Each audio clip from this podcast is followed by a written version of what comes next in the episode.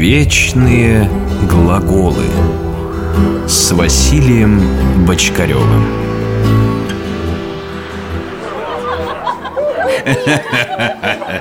Итак, дорогие друзья, наш праздник сегодня состоялся благодаря каждому из вас. Да, я, между прочим, приготовила салат. А я пироги испекла. А я на рынок за продуктами ездил. Верно, друзья.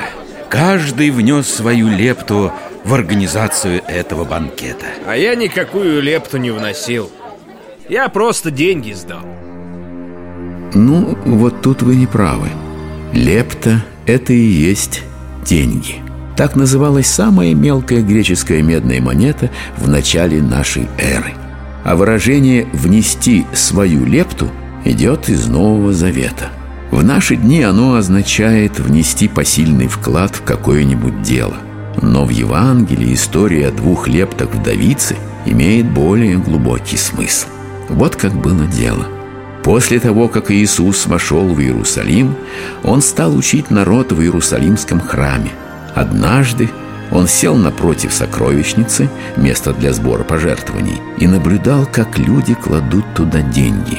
Многие богатые иудеи клали много денег, и золотые, и серебряные монеты со звоном падали в сокровищницу. А одна бедная вдова, робко, стыдясь ничтожности своей жертвы, опустила туда две маленькие медные монеты, две лепты.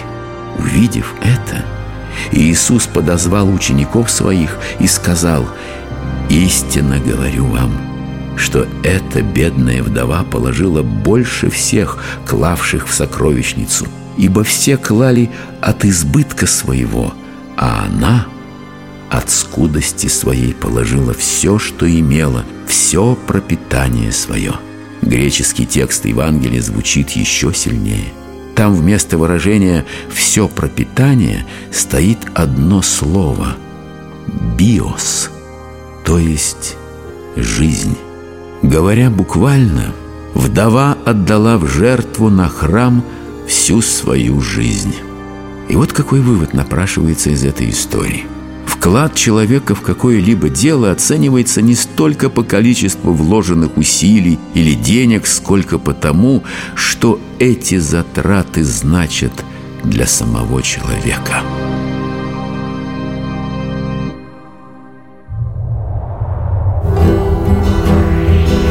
Вечные глаголы –